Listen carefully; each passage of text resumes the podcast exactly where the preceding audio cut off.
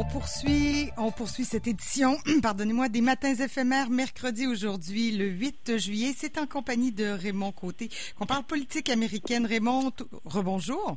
Hey, rebonjour, Caroline. Voilà. Le temps d'une petite gorgée pour parler du discours de Donald Trump au Mont Rushmore. Euh, semble-t-il, mais j'en ai entendu parler, je ne l'ai pas écouté, mais que c'était quand même un beau gros morceau de propagande partisane. C'est pas étonnant en même temps. on est là-dedans, là. Non, absolument. Il faut se souvenir que c'était le vendredi le 3 juillet, euh, la veille donc de la fête d'indépendance, euh, devant ce célèbre mont là, avec les figures, de, les quatre figures de trois grands présidents du passé. Euh, en fait, euh, euh, puis il faut dire aussi, bon, tout se passait devant un parterre très partisan aussi. Là, des gens Qui l'applaudissaient, qui hurlaient leur approbation à, tout ce qu'il disait. évidemment, ça a été l'occasion pour le président de, de, faire exactement le contraire que d'essayer de, d'être rassembleur. Euh, c'est-à-dire qu'il a, souligné à gros traits, évidemment, euh, tout ce qu'il peut avoir comme prétention, là, euh, évidemment, concernant les médias qui sont menteurs, le fameux Deep State, hein, l'État profond là, qui travaille contre les intérêts des citoyens et de leurs présidents. Euh, et euh, évidemment, là, de souligner aussi avec force euh, tout ce qu'il considère comme étant ses grandes réalisations, là, dans le sens ses grands succès surtout, sans vraiment les préciser. C'est un discours. bon, moi, j'adore lire des discours comme ça, les analyser, parce qu'évidemment, ça a un intérêt pour voir, essayer de comprendre quel est l'objectif hein, derrière ce discours-là, de quelle manière il est construit, comment il peut atteindre son objectif, là, évidemment. Euh, une chose est certaine, c'était un discours pour, flatter dans le sens du poil euh, les euh, partisans, là, les MAGA partisans là, de Donald Trump, le Make America Great Again. Là, c'était là aussi souligné à grands traits. Mais il faut avouer aussi que c'était un discours qui était surprenant ou en tout cas qui était c'était carrément de la bouffonnerie sous bien des aspects. Une chose que Donald Trump a fait dans son discours, ça a été évidemment de se tourner vers les grandes, les quatre grandes figures de l'histoire euh, politique américaine. Excuse-moi. Il a commencé évidemment avec George Washington en soulignant le courage et les réalisations du premier président des États-Unis, là, suivi évidemment de Thomas Jefferson. Euh, je suis bien désolé, mais moi, en lisant ça, à quel point ils faisaient leur éloge et euh, qu'ils disaient à quel point euh, euh, ils avaient montré du courage, de la vision et tout ça permettait de mettre en lumière son absence de réalisation et vision lui-même. J'imagine que ces gens-là se retournaient dans leur tombe en écoutant ce discours de Donald Trump devant devant eux, là, devant leur face. Là, je... oh, c'était presque indécent. Presque indécent. Oh, oui, oui. Puis évidemment, euh, quand il est arrivé à Abraham Lincoln, euh, la première grande figure républicaine qui est devenue président, puis évidemment le président qui s'est retrouvé à euh, faire face à la guerre civile et à l'abolition de l'esclavage.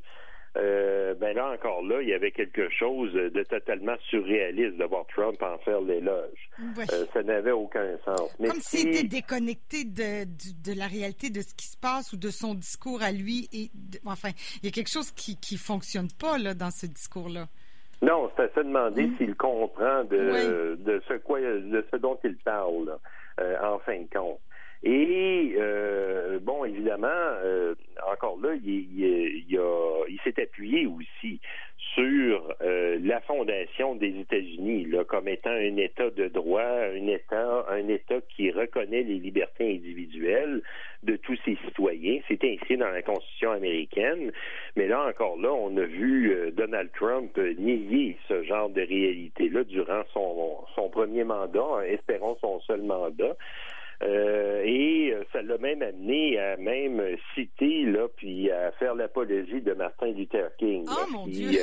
considérant les événements qui se sont passés, puis sa condamnation des euh, manifestants violents, ou en tout cas sa condamnation générale des manifestations, euh, là aussi était complètement délirante, décrochée de la réalité. Ben, on peut dire peut-être que là, je, refais un lien avec le livre de la nièce de Donald Trump. Il y a vraiment un problème de, de, narcissisme, de, de, sérieux problèmes pathologiques et psychologiques, là, surtout. Euh, probablement, oui, évidemment. Oui, euh, Mary Trump, euh, elle, de son bord, justement, on pourra en parler un petit peu, là. Elle a observé la situation de l'intérieur. Elle a un certain parti pris parce qu'on comprend très bien que son père, qui est qui est mort des suites de l'alcoolisme parce qu'il était carrément méprisé, là, en fait, écrasé par son père, Fred Trump. Euh, puis euh, avec l'appui du petit frère Donald hein, qui euh, participait à ça, on pourrait penser que Mary Trump, elle, de son bord, règle des comptes avec le passé, puis cherche à réhabiliter son papa là, qui est mort dans des circonstances assez désolantes. Mm. Mais ça, c'est une autre question, évidemment. Mais elle a quand même un... doctorat en psychologie clinique. Elle s'est dit, je vais prendre le taureau par les cornes, je vais essayer de comprendre. Oui, oui, absolument. Puis euh, ce n'est pas sans valeur là, ce qu'elle amène, en fin de compte, euh, Mary Trump. Au contraire, en fait, c'est ça qui est très intéressant. Euh, évidemment, c'est son point de vue, c'est son interprétation des choses, mais ça permet, ça concorde aussi avec ce qu'on observe de Donald, puis ça amène aussi un éclairage très particulier dans la construction de la personnalité de Donald Trump. Et ça amène aussi euh, en fin de compte, à la lumière, un Fred Trump euh, qui est carrément lui-même un tyran, un type euh, un type asocial, là, carrément, en fait, qui semble avoir à peu près les mêmes traits de caractère ou certains traits de caractère de son fils Donald, c'est-à-dire quelqu'un qui admettait pas l'opposition, qui imposait sa volonté, puis qui était qui était carrément quelqu'un incapable de fonctionner normalement en société. Là. Alors, euh, voilà. Mais, certains euh, disent, pour revenir au discours, que tous ces discours-là de Trump, euh, c'est un peu aussi pour plaire, ce serait un peu aussi pour plaire à son père, si on fait un peu de psychologie. Ah, mais peut-être, oui. quelque chose un peu de ça. Malgré que je ne sais pas qu'est-ce que son père en penserait, là. ouais, non, là. Parce que si c'est Martin Luther King, je suis pas certain que son père approuverait. Ça, c'est une autre affaire. Il faut se souvenir que Fred Trump, euh, avait été traîné en cours hein, parce qu'il avait une approche carrément raciste. Là, euh, c'était un propriétaire euh, immobilier, mais surtout d'un parc immobilier là d'appartements à prix modique. Hein. il faut se souvenir qu'aux États-Unis, il y a beaucoup d'habitations privées qui sont subventionnées par l'État pour pouvoir loger à meilleur coût des gens. Et Fred Trump ainsi que son fils Donald ont été impliqués dans ce procès-là euh, devant la Cour de l'État de New York, euh, où il était accusé là, carrément de refuser de louer à des Afro-Américains particulièrement, de réserver ça surtout à des Blancs. Alors, euh, c'est ça. Bon. dernier petit aspect concernant le, discours que je voulais souligner. évidemment, quand Donald cherche à carrément euh, noircir. En fait, il attaque évidemment de front les démocrates, puis il attaque aussi les gauchistes, puis euh, euh, donc Donald Trump cherche à, carrément, comme on dit là, dépeindre comme étant des criminels sans foi ni loi, puis des gens qui sont carrément des ennemis de la vérité, des libertés. Euh, c'est assez fascinant de voir, en fin de compte, euh, là j'essaie de retrouver le, petit bout de son discours, c'est quand même un assez long discours, là.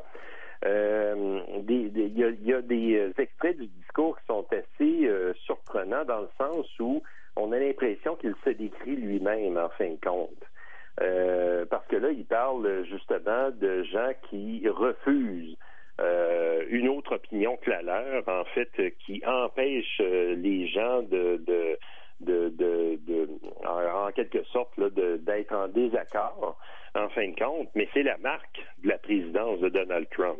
Ça aussi, c'est un autre aspect qui est fascinant dans ce discours-là, c'est qu'il décrit, en fin de compte, euh, bien des aspects de son comportement, de sa présidence, puis même du comportement disons, de la frange conservatrice assez radicale au sein du Parti républicain, c'est-à-dire le règne d'une pensée unique. Hein. si ça avait été formulé entre autres par George W. Bush, qui était quand même moins pire comme président, même si on peut lui reprocher énormément de choses. Ben, si vous n'êtes pas euh, avec nous, vous êtes nécessairement contre nous. Hein? Cette euh, espèce de, dichotomie, cette dualité là où euh, carrément extrême, où finalement tu effaces toutes les nuances, puis tu forces les gens à prendre parti. Bien qu'en société, prendre parti, c'est seulement un des choix qui s'offre à tout citoyen en fin de compte. Alors Donald Trump nous amène aussi sur ce terrain-là. en reformulant cette célèbre formule de George W. Bush, euh, si vous n'êtes pas avec nous, vous êtes contre nous. Donc, euh, quiconque ne m'approuve pas, en fin de compte, est carrément un ennemi de la nation parce qu'il est l'ennemi de votre président. Alors, c'est aussi souligné énormément dans ce discours-là. Alors, euh, je voulais vraiment en parler parce que c'est un discours qui est fascinant sous certains aspects, bien que franchement désolant sur d'autres. Ce qui est vraiment pas surprenant d'un discours euh, de Donald Trump. Évidemment, c'est un discours qu'il n'a pas nécessairement lui-même composé, mais qu'il a lu là euh, avec une bonne application. Mais c'est un discours vraiment à consommation intérieure pour mobiliser ses troupes, ou en tout cas ce qu'il en reste. Euh, ben, visiblement, oui, on verra. Hein. Ça, ce sera une autre chronique. Ce qu'il en reste de ses troupes, euh, il y a encore sa bonne base, là, qui, un petit peu importe ce qu'on écrit sur lui, on le disait, il y a eu le livre de John Bolton, sa nièce, il y en a plein, plein de livres. Euh, mais évidemment, sa base ne, reste imperturbable. Puis ceux qui l'aiment pas, l'aiment pas. Mais on dirait que les choses ne changent pas beaucoup, là.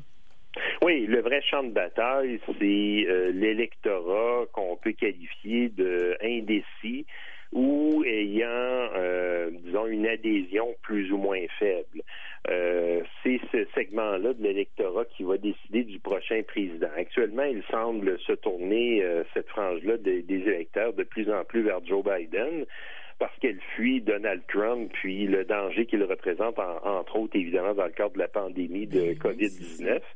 Mais euh, qu'est-ce que ça va être dans quatre mois? Parce que un peu moins de quatre mois maintenant, parce qu'on est seulement au mois de juillet, au début de juillet, c'est le 3 novembre, hein, l'élection. Mhm. Alors, il peut se passer énormément de choses depuis d'ici ce temps-là. Puis il y a beaucoup de variables, entre autres, euh, côté économie, là, qui peuvent jouer sans compter d'autres acteurs dans la société qui peuvent aussi euh, faire pencher la balance d'un bord comme de l'autre. On verra parce qu'effectivement, la, pandémie est encore très, très présente aux États-Unis, plus que jamais d'ailleurs. Puis là, aujourd'hui, euh, je fais juste une petite parenthèse, mais euh, Trump va accueillir Obrador, qui le président mexicain. Là, c'est évidemment pour célébrer ou en tout cas discuter de l'accord de libre-échange qui est en vigueur, là, mais M. Trudeau n'y sera pas, mais c'est assez critiqué là, parce qu'on dit que c'est parce qu'il veut faire diversion de la COVID et tout et tout, mais c'est un sujet qui est, qui est bien présent aux États-Unis. là.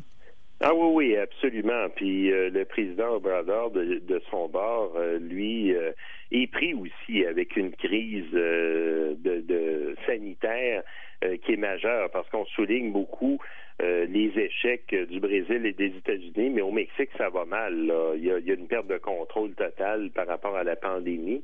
Euh, alors qu'au Canada, ben euh, soulagement, ça va quand même bien au total. Alors, puis M. Trudeau, visiblement, voulait pas contredire justement ces interpellations à, la prudence euh, pour l'ensemble des citoyens. Donc, c'est épargné le voyage à Washington. Ben, écoute, je pense que tout le monde est assez euh, d'accord parce qu'on n'a pas trop envie qu'il y ait de voyagement d'un côté ou de l'autre de la frontière. Aux États-Unis, euh, on est quoi à près de 55 000 cas dernièrement par jour. Alors, c'est énorme. On verra, on suit ça de près grâce à toi, Raymond. Merci beaucoup. Eh bien, c'est un plaisir. Passez une bonne journée. Bonne journée, bonne semaine, Raymond. Salut. bye bye. Alors, merci, Raymond Côté.